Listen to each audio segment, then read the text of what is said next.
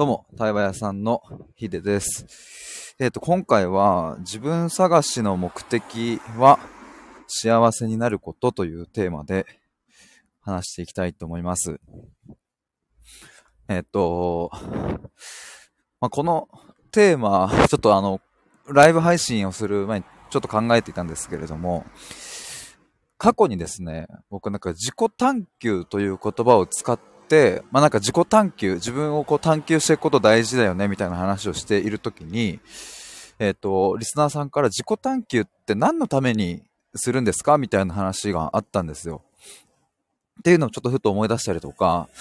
まああとですね、僕最近 YouTube を始めまして、もしよかったらあの概要欄からリンク飛んでただきたいんですけど、そしてついでにチャンネル登録と高評価も押していただければ嬉しいんですが、あの、YouTube を始めまして、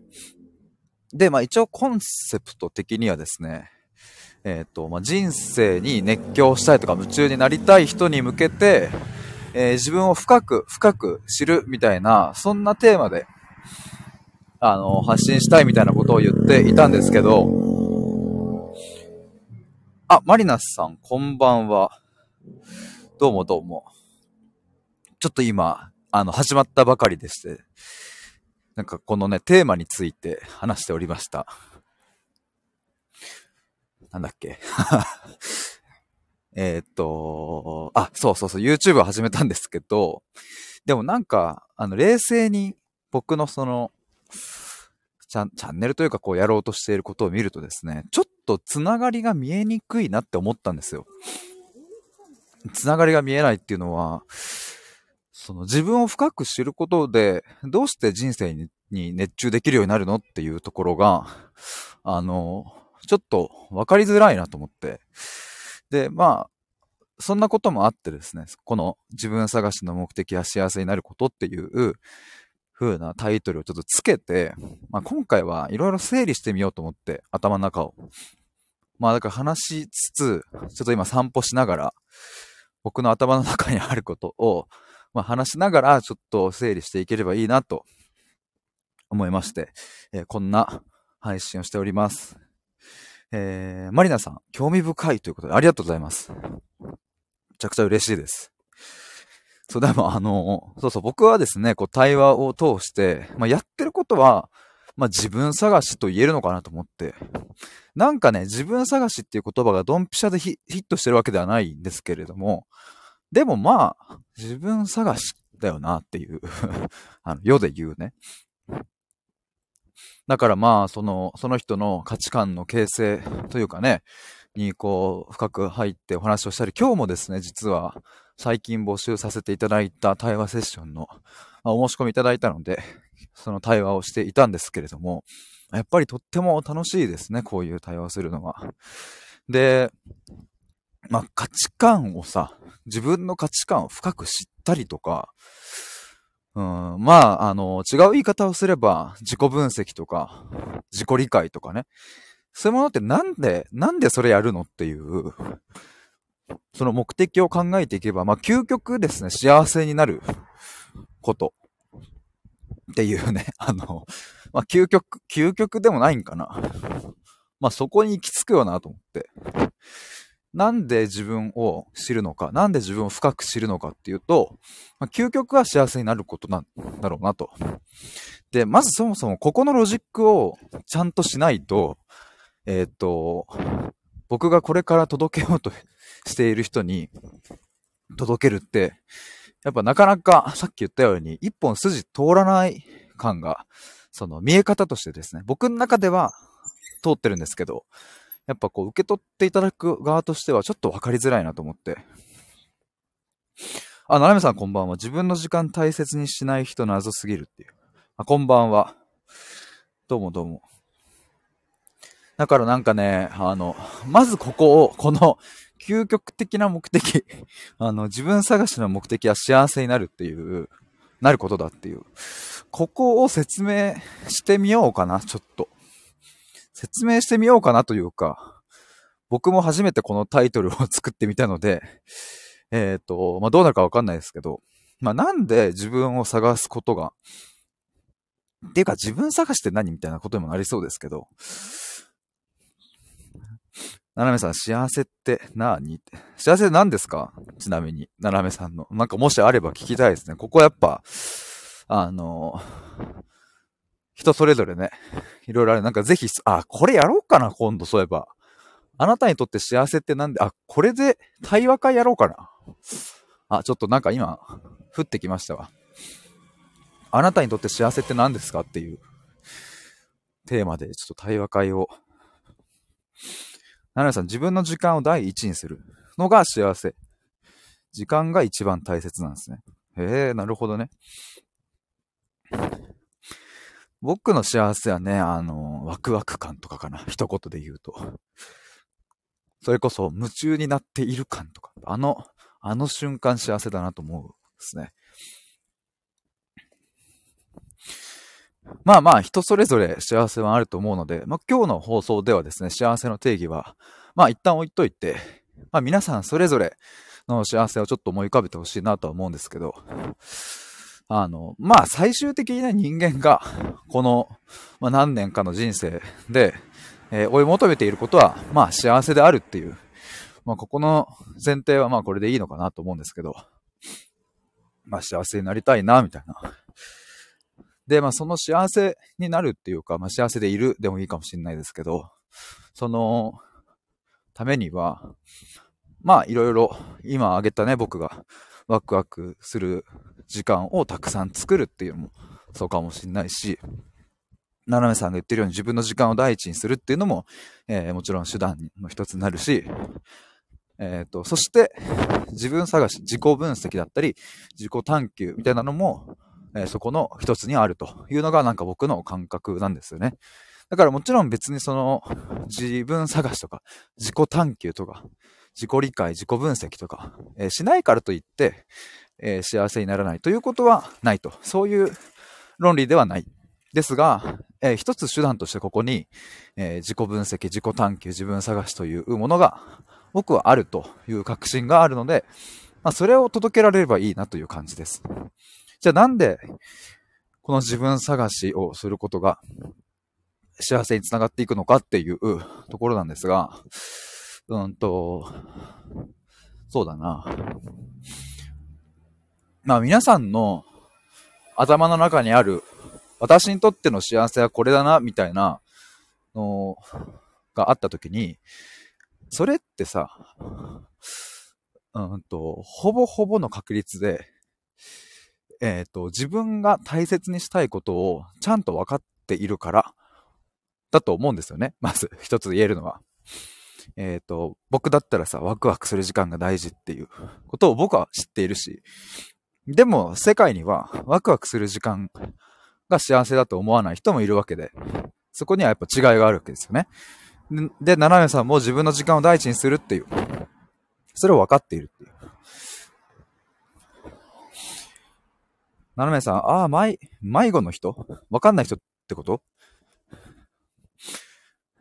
でですね、もうこっからなんですよ。あの、じゃあなんで僕はワクワクする時間が大事なのかということを、うん、ちゃんと知ってるかっていうことですね。ここがすごく大事。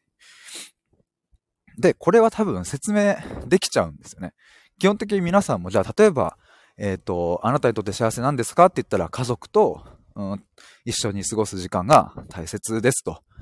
もうそれが幸せなんですっていう、そういう考えの方がいたとして、それってでもどうしてですかっていう問いをまず一個立てたときに、まあ多分ね、ここはね、考えれば出てくるとは思うんですけど、そっからですね、問題は。さらに奥に入っていくと、そこに対して出てきた答えに、あの、またなぜっていう思考をね、あの、立てていくとですね、だんだんとね、あの、ん、でもどうだろうみたいな 疑問が 生じてきたりとか、ここはまあちょっと対話の中で、えやっていった方がわかりやすいかなとは思うんですけど、だからまあ言いたいのはですね、実は自分を作っている価値観みたいなものって、えー、自分ではそうだって思っているけれども、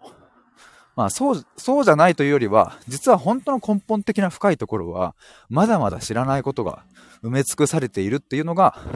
うん、なんか僕が、あの、今までいろいろ対話してきたりとか、自己分析のお手伝いをしてきたりとか、する中で分かってきたことなんですよね。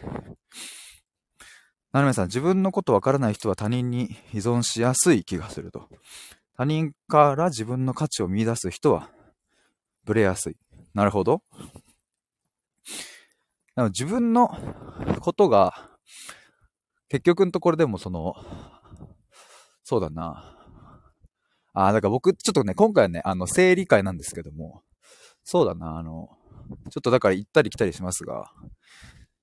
じゃあ、この、まあさっきの例でいっか、ワクワクする、僕はですね、ワクワクする時間が、まあ幸せであるというふうなことになりましたが、じゃあどうしてワクワクする時間が大事なんですか？に対して、まあ、また答えて、それってどうしてですか？に対してどんどんどんどんこう深掘りしていくとですね、まあ、どこかのタイミングで、うんと、あれ？これ、これって自分の、自分の思いかな？みたいなところの分岐点とか、そういうものが出てくるんです。あ、他の例のがいいな。例えばそうだな。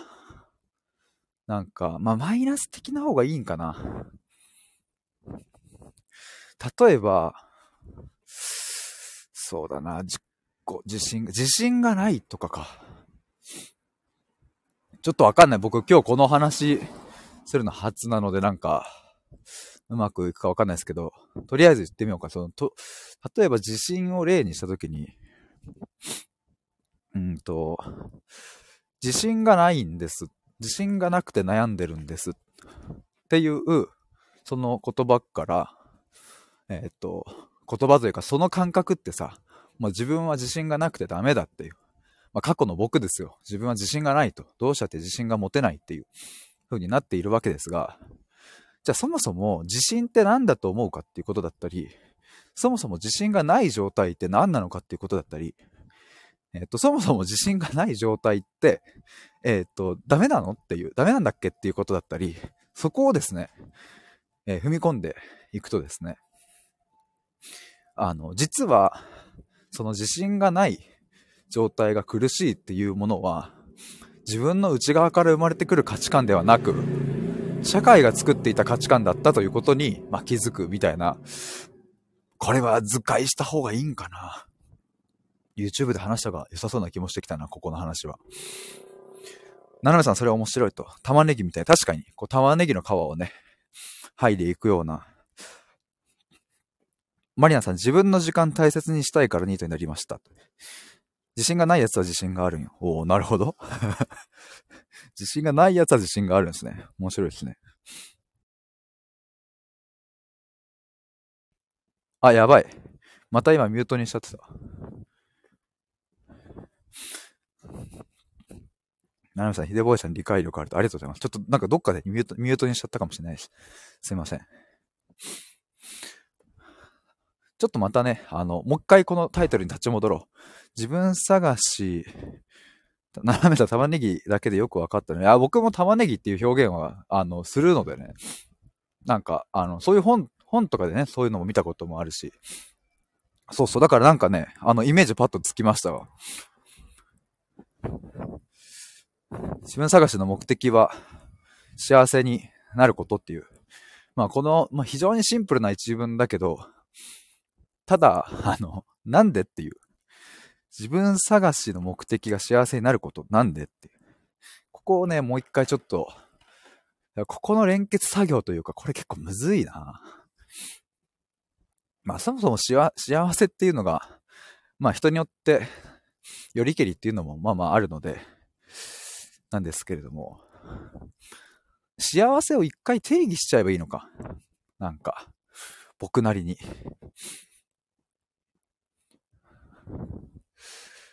でもやっぱあれだな。あの、ああ、でもそうだな。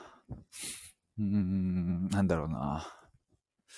まあ自分の人生に誇りを持てているとか、自分の人生、自分に、自分に対して深い信頼感があるとか、うん、なんだろう、でもやっぱりなんかわかりやすく言えば、生き生きしてるとかなのかな。生き生き感。七海さん、死ぬまで一緒なのが自分だから理解したいかなと。嫌でも常にそばにいるから自分。僕もね、最近なんだっけな。なんかの1本前か2本前かちょっと忘れましたが、えー、っとね、あ、これ何の話だったっけな。ちょっと待って、記憶を。あ、えー、っと、自分を、あ、そうだ、この、人間ってまあ根本的に自分を好きになりたいみたいな、そういう欲求ありますよねみたいな話をしてた時かな。なんかそう、そうだそうだ思い出した。あのー、例えば、恋人のことはさ、好きだからもっと深く知りたいって思うし、うん、付き合ってる彼女、彼氏とかね、もっともっと知りたいなと思うし、逆に気になっているあの子のことを、うん、もっともっと知りたいと思うし、で、もっと言えば、えっ、ー、と、最初は何とも思っていなかった、ただの友達だったけれど、深く知ったことによって好きになるみたいなこともあるわけじゃないですか。人に対してそういうのある。例えば僕もミスチルは、もともと中学校の頃とか知っていたけど、本当に好きになったのは大学生だから、でもそれって深く知ったから好きになったみたいな。で、好きになったからもっと深く知りたいっていうのが、まあ、なんか、あの、原理としてあると思うんですよ。その人間の欲求的なものとして。で、これってその、対人、自分以外の人にも、あ、人に、まあ、これは成り立つ。もちろん成り立つけど、いや、これ自分にも成り立つよな、みたいな話を、そういえばね、何日か前にしてました、そういえば。マリナさん、自分のしたいことは、自分のスキルや年齢に見合わなかった。自分のことを好きで守りたくて、いつも周りを切り捨てます。うんなるほど。それはでもいいってこと、いいっていうか、ご自身にとっては、あの、それで、あの、まあ、いい感じってことですよね。なのかな？ななめさん、費やした時間に比例して好きになる的な？うん、まあ、時間に比例するかはちょっとわかんないですね。時間というよりもどちらかというと深さな気がしますね。もちろん時間もあると思うけどね。時間がね、あの、1年かけて深く知るのと、1ヶ月かけて知るのとじゃ、やっぱ知れる量にも違いはあると思うので、時間も関係するとは思いますが、まあ、どちらかというとやっぱ、深く知るみたいな。マリナさん邪魔だなって思ってすぐ転職し、あ、なるほど。まあ、すぐ転職しちゃうってこと、じゃああんまり転職しない方がいいってことなんですかね？マリナさん的には。そう、だから、まあちょっとね、あの、そうそう。あ、でもここかもしんないな。ちょっと自分探しの目的は幸せになることっていうテーマにしておりますが、あのこれはちょっとあえてね、あの、大きくしてみたんですけども、あの、概要的なところの説明をしたいから、ただもう一個ちょっと具体的に落とすと、やっぱここだな、自分探しの目的、まあ、自己理解とか、えー、自己分析とかの目的は、まあ、シンプルに自分を好きになるためっていう感じもしてきましたね。これをちょっとね、僕が、一週間前かな、にちょっといろいろ Excel のシートに、わーってまとめてた時にも出てきた言葉なんですけど、まあ、やっぱここか。やっぱそこかなマリナさん、転職したらマイナスに見られるから。なるほどね。斜めさん、なんでマイナスなんだろうって。マリナさん、次に転職しづらくなるという。斜めさん、世の中が遅れてるっていう。マリナさん、私は同じ会社にいたくないのにっていう。まあ確かにね、あの、僕も人材業界にいたから、わかりますよ。あの、能力があっても、スキルがあっても、その経歴が、こう、なんだろ、履歴書とか職務経歴書が、うん、綺麗じゃないと、あの、通りにくいとかね、やっぱあるので。まあでもなんか、僕が、いた、2019年に入社しましたが、まあその時よりは、またさらにその経歴じゃないよねっていう風な、経歴だけじゃないよねっていうのは、価値観として広がってきたんじゃないかなと思いますけども、やっぱりその綺麗な経歴みたいなところって、まだまだそういう価値観を持ってる会社も人も多いなという気はしますね。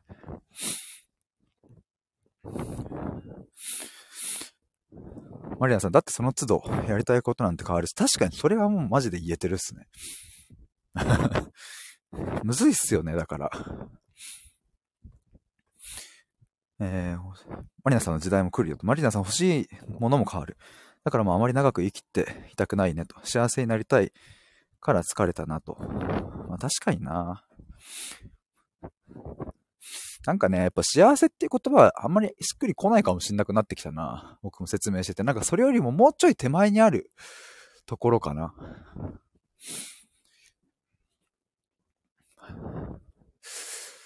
自分を好きになるなのか、うん。でもなんかね、そうだな、好きになるっていうのも、あんまりぴったし来てる感じは正直してない。好きになるというよりも、あ自分と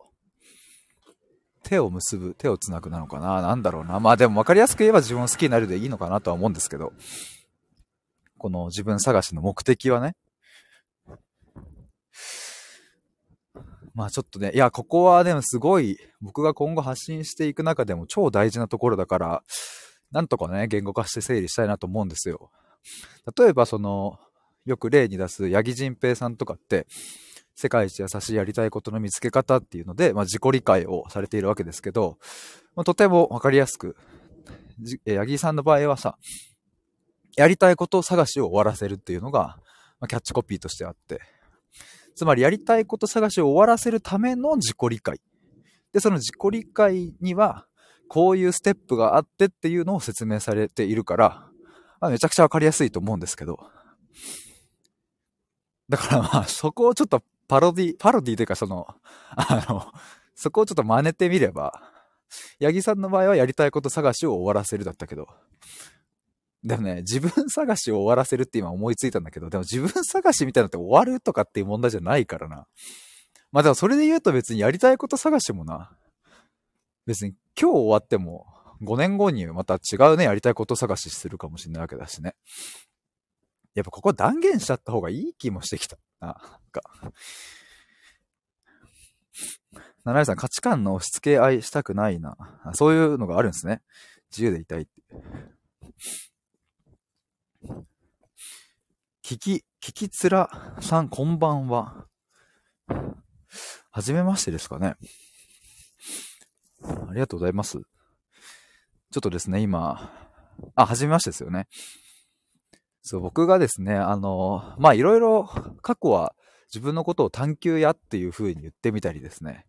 探求屋っていうのは、まあ、あの、深く深掘るみたいなね。なぜっていう風な風に考えるのが好きだったし、まあ、その興味関心、好奇心がやっぱり人一倍強いから、人の話をね、そのなぜっていう視点で聞いているとね、まあ、気づかぬうちにいい感じに、こうなんか悩みとかが晴れたりとかしていくんですよ。だからま探求屋って名前を付けていたんですけど、でもちょっと分かりづれえなと思って、まあ、対話屋さんっていう風に、1ヶ月前 ?2 ヶ月前ぐらいからちょっと言い始めている感じですね。対話を今軸にいろいろ活動しながらやっているんですが、ななめさん、私は私の時間を大切にしたいから、あなたもあなたの時間を大切にしてって言ってる。パートナーに言ってるってことなんですかね周りの人にってことかなマリアさん、27歳でフリーランスなのも、会社から出るためって。まあ、それもありますね。で、まあ僕も今、あの、フリーランスですけど、業務委託での仕事は受けているので、まあ、ある意味会社との関係性はありますし、まあ、あとこれからですね、もう、一社ちょっとご縁があって、えー、そこの会社と、また、業務委託契約的な感じで、働いていく予定なので、うーんと、完全に企業の中の人にはならないですけど、そのぐらいの距離感で会社と関わるみたいなことを、えー、してますね。いや、まあやっぱりね、あの、僕の本当の欲求というか、本当の願いは、あの、僕のこの対話とか、この、ここだけで、これをなりわいにして、これで食っていきたいっていうのあります。あの、その対話だけっていうのは、1対1の対話だけっていう意味ではなく、なんかもっと広くですね、それこそ対話についてのなんかワークショップとか、企業研修とか、そういうのもやってみたいなと思いますし、えっ、ー、と、対話じゃなくて、今言ってるこう自分探しとかね、自己理解、自己認識とか、自己探求みたいな、その文脈でのワークショップや場作りとか、えー、コミュニティ運営とか、まあ、そういうものを軸として、食っていきたいなっていう思いはあります。まあ、ただ今は、自分のその発信とかね、今は対話を自分で売ったりしてますけど、まあ、それだけで自分の生計は成り立たないので、えっ、と、業務委託を受けながら、だから、これから業務委託2本と、えー、僕のこの活動とで3本が一応軸になるっていう感じですかね。あと地味にね、あの僕、2年前ぐらいまで、あの、自分で作ったブログで広告収入とか作ってたんですけど、それ全く今動かしてないんですけどね、地味にそいつも今ね、なんか動いてくれてて、そこからもあるから、で収入的な部分はまあ、ちょこちょこあるんですけど、別に全然、あの、全然その、苦しいですよ。苦しい、あの、もうギリギリで生きてます。ギリギリで、あ、あ歌わない方がいいですね。歌うと申請しなきゃいけないですもんね。ギリギリでって感じです。でもギリギリで切り詰めても、うんと、切り詰めてる今は、その新卒でね、あの、リクルートスタッフィングっていう会社に入ったんですけど、まあ、当時の方がやっぱ全然、あの社会人1年目の方が全然稼げてるわけですけど、あの時より今の方がもう本当に間違いなく生きててなんか心地がいいし幸せだなと思いますし、やっぱりお金ももちろん大事な軸ですけれど、まあ、それ以上に大切なものが分かったなという感じはしますね。えっ、ー、と、あ、ななめさん、周りの人にですと。聞きづらさん拍手とありがとうございます。ななめさん、芸人さんや俳優さんみたいっていう 確かになんか夢を追うみたいな。いやでも本当夢を追ってます、僕はもう。本当これはもうとにかく、あの、その前も言ってたんですけど、考える人だし、対話する人だし、なんかもうそこを軸に仕事したいですね。とにかく考える。とにかく対話する。もう、これ、これの人です。えー、っと、マリナさん、さっき面接してきたらさ、面接官が、理不尽なこと言われた時の切り替え法はだってさっていうななめさん歌うと思ったっていう。歌いたくなっちゃいますね。マリナさんがマリナ的に理不尽なことを理不尽だと思わなきゃ、切り替えもいらねえだろうが、と。なんでこんなしょうもない質問するの面接。夢を追ったらあかんのかねいや、そこはもうちょっとやばいっすね。理不尽なこと言われた時の切り替え法はっていうのはちょっと、そもそも質問の意図も謎いし、なんか、その理不尽なことを言われることが前提で進んでいる感じがちょっと気持ち悪いですよね。ななみさんで理不尽なことを言う人がいる会社なら、願い下げますっていう。聞きづらさも謎いっていうね。マリアさん、カスタマーセンターです。あなるほどそういうことか。カスタマーセンターだから、お客様から理不尽なことを言われた時の切り替え法ってことか。あ、だからマリナさん的には、その理不尽なことを理不尽だと思わなきゃ切り替えもいらねえだろうがっていうことですよね。マリナさん、私はクレーム来ても面白いとしか思わない。あ、でも最強じゃないですか。え、それ、言ったら受かりません？なんか。多分、あ、じゃあ面接官の意図も分かったし、だし、マリナさんがそれを言えば確実に受かると思った。あの、理不尽なこと言われた時の切り替え法はに対して、あの、私そもそも理不尽なものを理不尽だと受け取らないので、あの、切り替えもクソもないんですよねっていうことを伝えたら、なんか、間違いなく受かりますよね。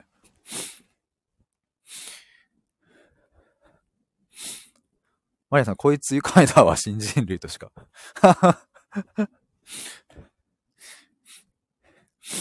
いや、でもなんかそれ一番最強の、なんかそこの会社にとっては、いやいちいち切り替えを必要としてる人を採用してたらさ、その、大変だし。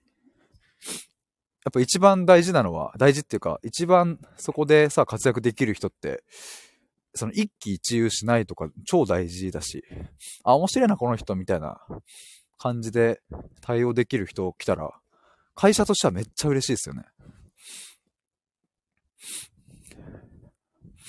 マリアさん、理不尽なクレーマーさんはホだなとしか思わないんです。あ、聞きづらさんまた来ました。ありがとうございます。ぜひぜひお待ちしております。ってことはまあ、全然、ありですね。だからそのでも、その質問する人は、えっ、と、切り替えが必要だと思っている時点で、マリナさん的にはしょうもなっていう ところですよね、多分。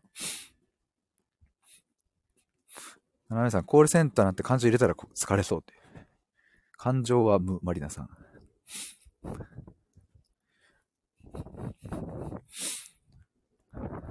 何の話したっけなああ、そっか、27歳でフリーランスなのも会社から出るためっていうところからか。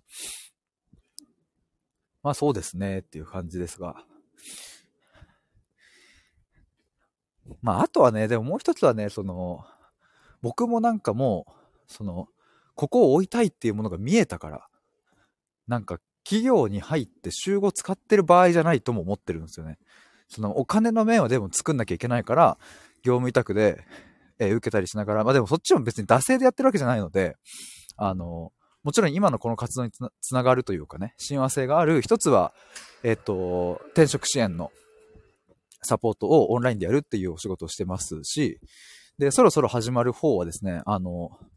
研修系の企業研修とか、それこそワークショップとかを開いているような会社の業務委託のお仕事になるので、まあなんなら僕の将来につながる可能性も全然あるっていう、そういうところのご縁が、まあいろいろあってですね、まあそこで始めるんですけど、でも週5日は使ってらんないっていう。マリアさん、転職活動しててだんだん自分の幸せってってなってきたと。企業のお手伝いで一生を終えたくない。まあ僕もでも、あの、そう。企業もさ、別に大企業だろうと、中小企業だろうと、結局そこにあるのはその経営者、そこを創業した人たちの思いとかで、で、どんなにそこに親和性があり、重なりがあっても、もうあくまでその人たちの原体験から生まれているから、僕はね、あの、120%熱はそこにもう注げないなっていうのが分かった。まあ、自分の120%注げるものがもうあるから、そっちを作るっていう。だかとにかくね、作りたい。なんかその作りたいっていうのはもう、いろいろ含めて その、サービスも自分で一から作りたいし、一から構築したいし。まあで別になんか会社を大きくしたいとかは全然ないんですけど、会社を作りたいとかも今はないんですけど、だから別になんかこう、日本に届けるみたいな影響力をつけてみたいなことは何も思わないんですけど、でもなんか、ひとまず置いたいものはもう分かったから、まあ、あと3年かな。わかんない。どうだろう。まあ、YouTube も始めまして、とりあえず100本やろうと決めましたけれど、うん、とりあえず、あと、どうだろうなんてもうあと1年やったらなんか、なんか見えてきそうな気もするんだけどな。マリアさん、転職サポートがヒデさんの幸せ？対話が幸せ？まあ、どちらかというと対話ですかね。やっぱりこう、転職サポートもオンラインでミーティング、あの、ズームでミーティングとかするので、まあ、今のその、転職されている方の状況を伺いながら、じゃあこの打ちで行きましょうみたいなところとか、そもそも悩んでいることとかをお聞きしたり、まあ、そこから、じゃあどういうふうにするかみたいな話とか、その時間が僕にとっては楽しいし、うん。経験値にもなるし、いいなと思います、そこは。こんな感じかな？対話が幸せの方があるかな？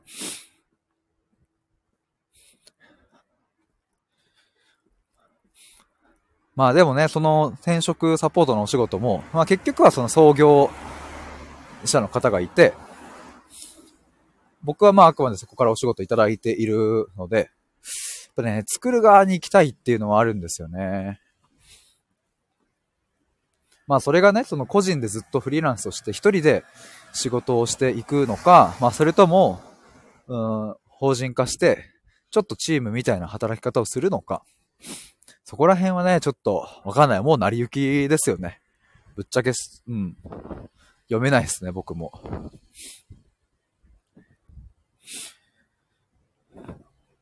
マリナさん、販売員になるか歌舞伎役者の付き人になるかで悩んでると。マリナは転職軸二つ持ってるから悩むんやなっていう。販売員と歌舞伎役者の付き人っていうすごい対極にある選択肢ですね。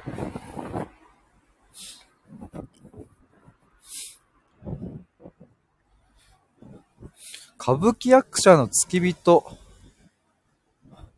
っていう、それ、そういうのはでもご縁で張ってくるんですか？なかなかね、その、企業、なんかその、竜だとか陸ナビとかそういう求人に乗ってたりしなさそうな感じがしますけど。マリアさん、どっちも接客ですね。あ、マイナビで募集してました。そうなんだ。へえ、そういうのあるんですね。面白。歌舞伎役者の付き人になりませんか？みたいな感じであるんだ。マリアさん、愛之助さん。ええー、愛之助さんの 付き人、マイナビで募集してるんですね。へえ。すごいな、なんか。マリアさん、書類選考通った。おお すごい。これちょっとワクワクしますね。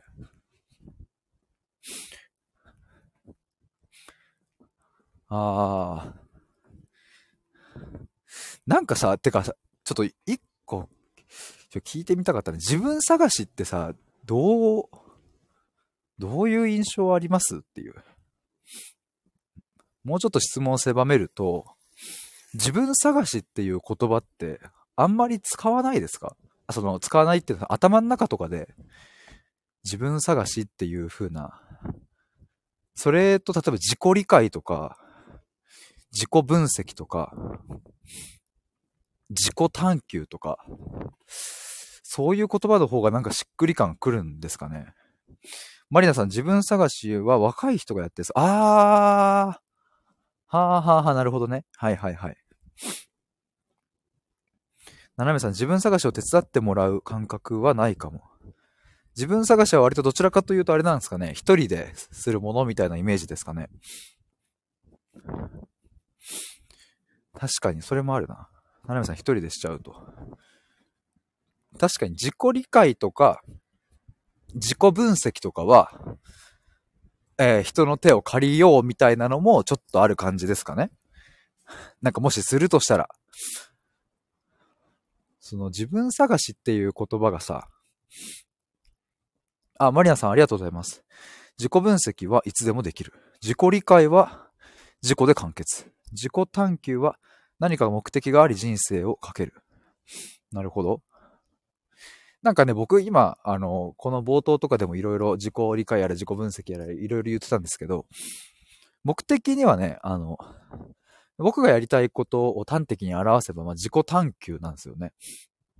一番しっくりくるのは。自己探求で、その探求も、あの、えっ、ー、と、探し求めるではなく、あの、極めるの方。こっち？の自己探求。今、コメントに送った。でもさ、なんか自己探求って言われるとさ、ちょっとなんか硬い感じしません？そうでもないんかな？だからなんか、どうなんだろうな？なんかね、いろいろ、あの、最近この辺の自己探求の対話とかって言われると、ちょっとハードル上がりすぎな気がするような。マリアさん、アドベンチャー、冒険的な雰囲気。アドベンチャーいいっすね。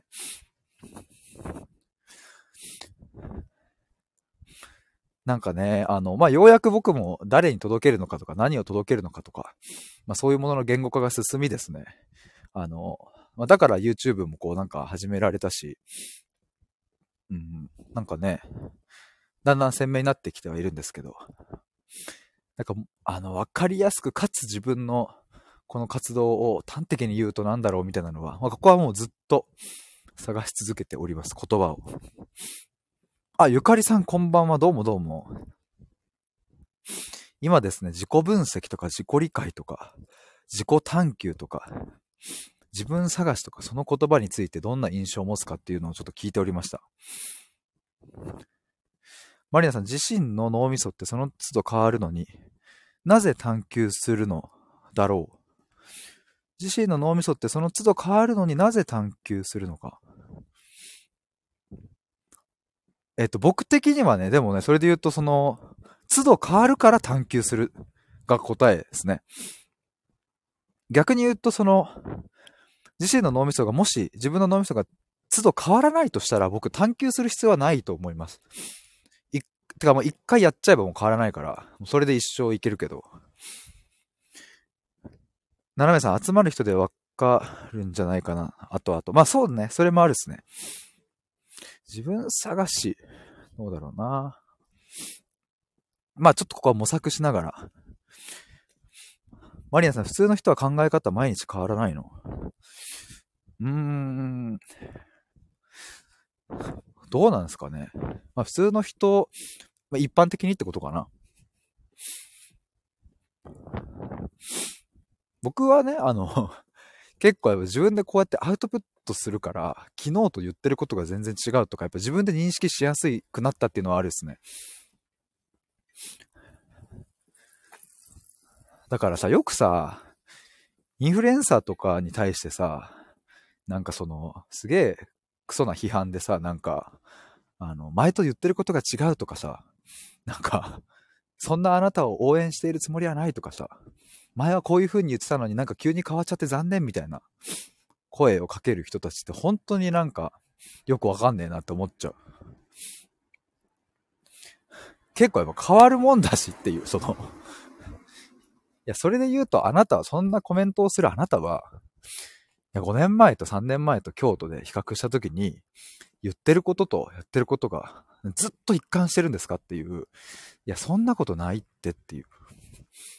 でもまあまあ、その、なんだろうね。インフルエンサーとか、本当に影響力ある人たちはこう目立つからね。あれなんですけど、僕的にはその、常に変わり続けるから、だからまあ自己分析とか自己理解みたいなものは、まあ死ぬまでやり続けるもんだって僕は思ってますね。まあ、僕はそれをまあ仕事にしたいっていうのもあるけど、で別に自己分析っていう言葉にしちゃうとなんかそれするものになっちゃうけど、もうちょっとラフにさ、自分を知るみたいなことってなんかその、止めたらいかんなって思う。止めたらなんか、うん、なんか人間としての、なん、なんつうんだろうな、良さみたいなものがね、磨きがかかんなくなっちゃう気がしてね。えっ、ー、と、ゆかりさん、ヒデさんお久しぶりです。ヒデさん探求し続けていますね。ありがとうございます。いや、本当にもう探求し続けております。だから、いやでもこういう場があるの本当ありがたいですよ。マリアさん、マリナは ADHD のうつ病だけど、すごく考え方変わる。それがしんどくもあり、救いでもある。辛さを忘れられるからと。なるほど。斜めさん、変容することは成長じゃないか？変容することは成長じゃないか。まあ、変容と成長は、あの、まあ、イコールではないんじゃないですかね。まあ、変容することが成長であるとも言えるけど、成長とも言えるっすね。言えるし、うん。マリアさん、周りには落ち着かねえなって言われても、って思われても、変わることがおかしいとは思わないよと。変わらない方が怖い。僕もそれは思うな。だからなんか、よくあるあるのさ、なんかお前変わったなとかっていう人いるけど、あの、いや逆にお前変わってないなっていう 何も変わって、あの頃から何も変わんないで大丈夫っていう風ななんかその、あれですよ。これあくまで、お前変わったな、みたいな、ケラケラみたいな感じで馬鹿にしてくる人に対して思うことですね、僕が。その、馬鹿にしてくる、その、なんか変わっちゃったね、みたいなことを馬鹿にしちゃう人はさ、なんか、ずっとそこにいるんだろうなって思いますけど。でも、だか、そ本当にマリアさんが言う、まあ、変わらない方が怖いよっていうのは僕も思いますね、やっぱ。特にこれだけ変化が早いからさ。ゆっかりさん、自分を知るって楽しいです。嫌なところもたくさんあるけどね。うん、そうそうそうそう、わかるっすわ。自分を知る楽しいですよね。僕もなんでこんなことやってるかって、まあ一つはそこが理由なんですよね。自分自身を知れるっていう。マリアさん、探求心が湧いてくるから身近にある自分を題材にして探求するのかなと。身近にある自分を題材にした探求。ああ、あの、自己分析とか？かとことかな？斜めさん、変わらないと。変わらなくていいこともあるけど、うん、そうね。まあ、ここは、むずいっすよね。あの、まあ、何を指して変わっちゃったなって言ってるのかにも、まあ、よるかもしんないですよね。なんか、その、すげえ悪いことに手を染めちゃってさ、お前、変わっちまったな。って言うんだったらさ、それはなんかあの、いや本当に、うん、変わっちまったなっていう、一応わかるわかるみたいになりますけど。まあそうじゃなくてさ、なんか、あれだね、挑戦してる人とか、何か頑張ってる人に対して、なんかお前そんなことやって変わっちゃったね、みたいな。なんか、そんな風に馬鹿にするのはなんかちょっと違うな、みたいな感じですね。さん、犯罪はね、と。我々さん、脳みそが必要と判断してるから自分探しするはずなので、なぜそういった作用になるのかなと。僕が？かな僕が僕がっていうかその自己分析とかをしたい人の脳みそってことかなが必要と判断しているから自分探しするはずなので、なぜ、なぜそういった作用になるのかな？というところで、あれか身近にある自分を題材にして探求するっていうことか。探求心が湧いてくる。まあでもそれあるっすよね、なんか。ゆかりさん変わったねというそのバカの仕方はきっと羨ましいのねって。確かに。それはすごいありそう。奥底ではね。買っちゃったらっていうのはね。確かに羨ましいっていうのありそうですね。斜めさん、安定を求めるから変化を恐れる。うん。それもあるっすね。確かになでもまあ、己分析、自己理解が必要としてる人ってどんな人なんだろうな。まあそもそもね、ここもやっぱ本当に人それぞれだからさ、僕みたいに自分を知り続けたいって思ったり、対話したり考え続けたいって思ったりする人も世の中には、まあ、いれば、別にね、自己分析とか必要としない人ももちろん世の中にはいるから、誰に必要なんだろうね。なめさん、さすがにホームレスにはなりたくないと。でもなったら楽しいかな。どうなんでしょうね。そのホームレスになった時の生活によるんじゃないですかね。マリアさん、ホームレスをした方らも、派閥とかあるから楽しくはなさげ。あー、なるほどね。確かに僕も大学池袋にあったので、池袋のあの芸術劇場あたりとか、結構ね、あ、駅とかにもやっぱいたから、で、毎日通ってるとね、なんか、あの人とこの人繋がってんだみたいな ことは確かになんか、見たりして、だから派閥がある感じはなんかわかりますね。派閥って、マリアさん上下関係とかあるみたい、ホームレスをした人らに。へえ。そうなんだ。ななめさん、悩みのほとんどはお金、人間関係が絡むなと。うん。マリナさん、結局コミュニティからは逃れられない。まあ確かにな。いや、なんかちょっと、いろいろ皆さんありがとうございます。自分探しの、についてちょっといろいろ、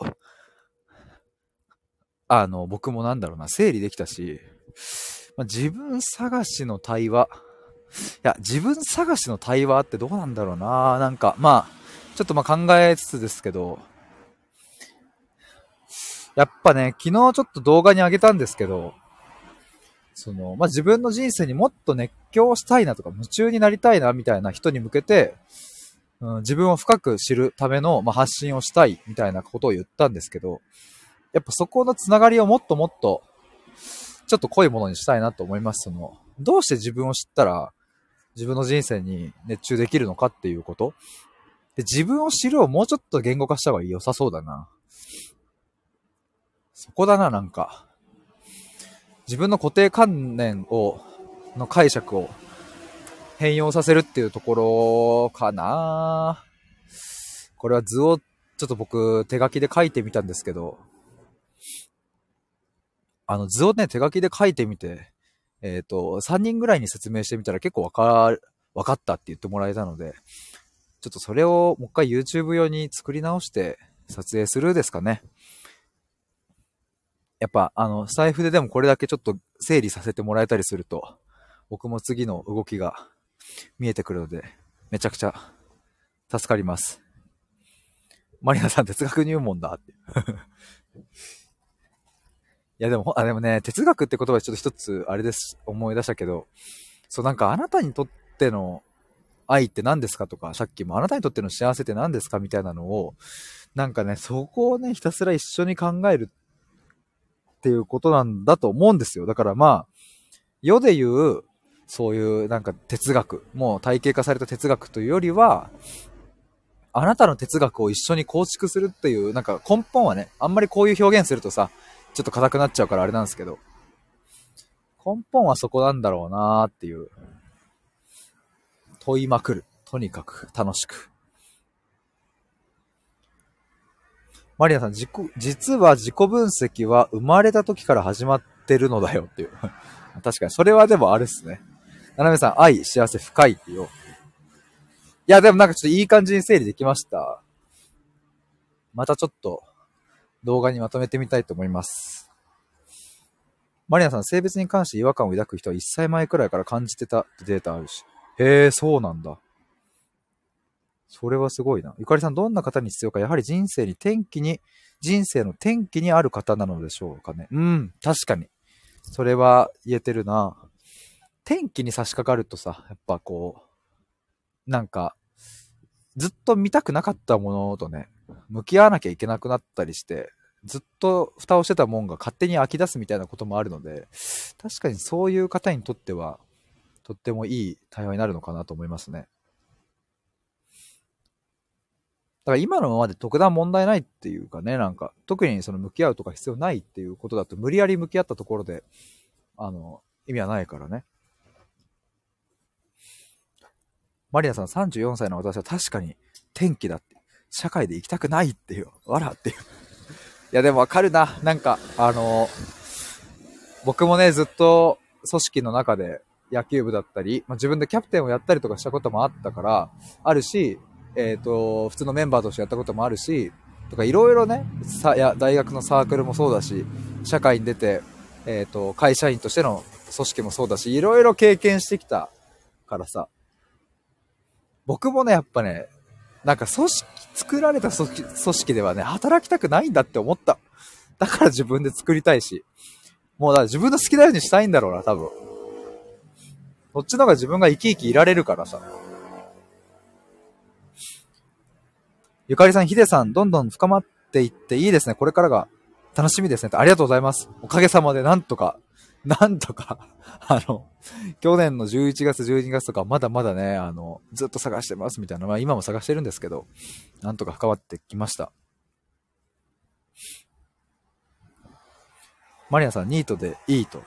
ゆかりさん、このままでもいい。このままでいいもいいですよね。うん、いいと思います、それも。マリナさん、組織嫌だ、働きたくないってわがまま？わがままだとは僕はまあ思わないですよ。なんか、わがままもさ、いやこれ僕ね、去年か、一昨年ぐらいかな、なんかその、わがままについての配信をしたことがあったんですけど、ツイッターかな？まあ、わがままってさ、漢字で書け、あの、ありますけど、わがままとも言えるじゃんみたいなだから本当に見方によるなと思うんですよね。なんかわがままでいたいたくはないと人は言うかもしれないけど、でもわがままに生きたいとはやっぱ言うわけでさ、結局組織嫌だ、働きたくないっていうのは、まあ、わがままに生きてる証拠だとも言えるからね。ななめさん、ヒデさん動物占い、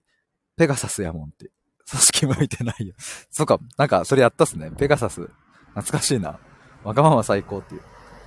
マリアさん、わが、わがまま、そう。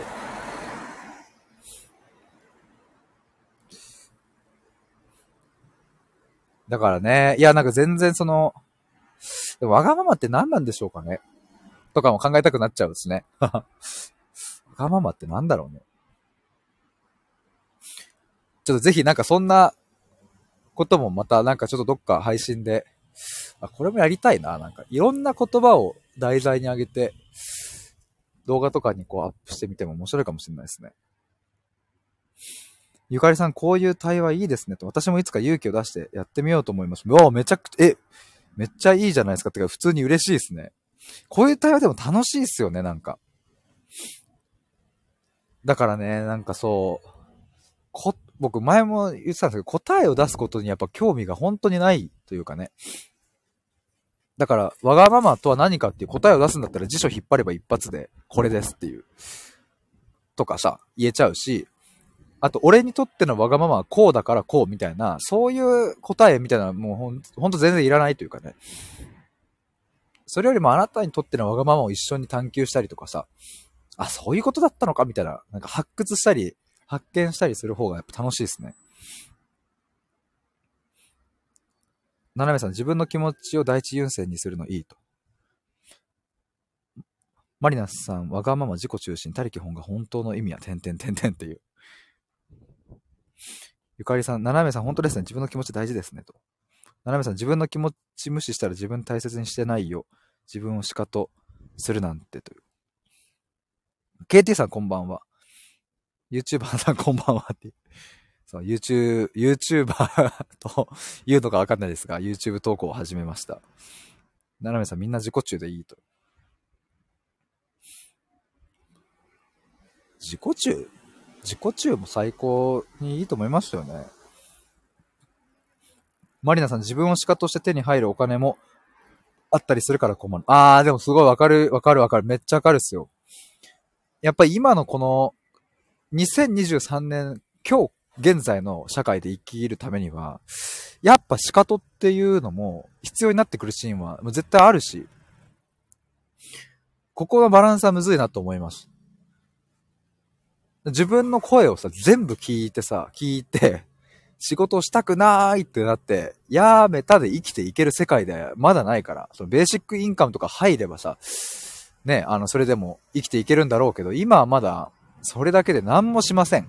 もう動きたくないです。じゃあ、やっぱり、ね、生きられないから、まあ、仕方みたいな瞬間はね、ありますよね。すごいわかる。ゆかりさん生きていくためにいいバランス探し。それも超大事ですね。だからまあそこででもいかにその、うんと、妥協点というか、その、うん、いいとこのラインを見つけていくかっていう、ここがでもまさに探求したいところですよね。何でもかんでももういいやって、自分の声を聞かないっていうのも、それはそれで辛くなるし、まあ、かといって自分の声だけでね、あの、なんかそれだけになっちゃうとね、じゃあお金はどうするんですかとか、なると、いや、稼げませんみたいな。1円も稼げないけど、もう何にもしたくないんですだと、どうにもなんないしね。マリナさんやりたいことか安定かで転職迷い中と。続くかどうか。だからね、と。うんうんうん。言うはやすし、行うは。これ、かたし。僕これ 読み方合ってますか？難しいっていう字。探求大事っていう。皆さん読み方を教えてください。かたし。おー、よかった。合ってた。ゆかりさん、かたしです、多分っていう。いやー、てか僕、散歩しようと思って出かけたら、もう、なんと58分経っておりました。皆さん、長い時間お付き合いいただきありがとうございます。ちょっとまた、あの、これからも、まあ、あの、スタイフは、基本毎日やっておりますし、YouTube もやってたりするので、ぜひ覗いてみてください。ということで、今回は自分探しの目的や幸せになることっていうテーマでいろいろ整理してみました。マリナさん、自分探求は終わらないっていう。もうそれです。一緒に続けましょう。ありがとうございました。バイバーイ。あ、転職頑張ってください。ゆかりさんもまたねてありがとうございました。ではでは失礼します。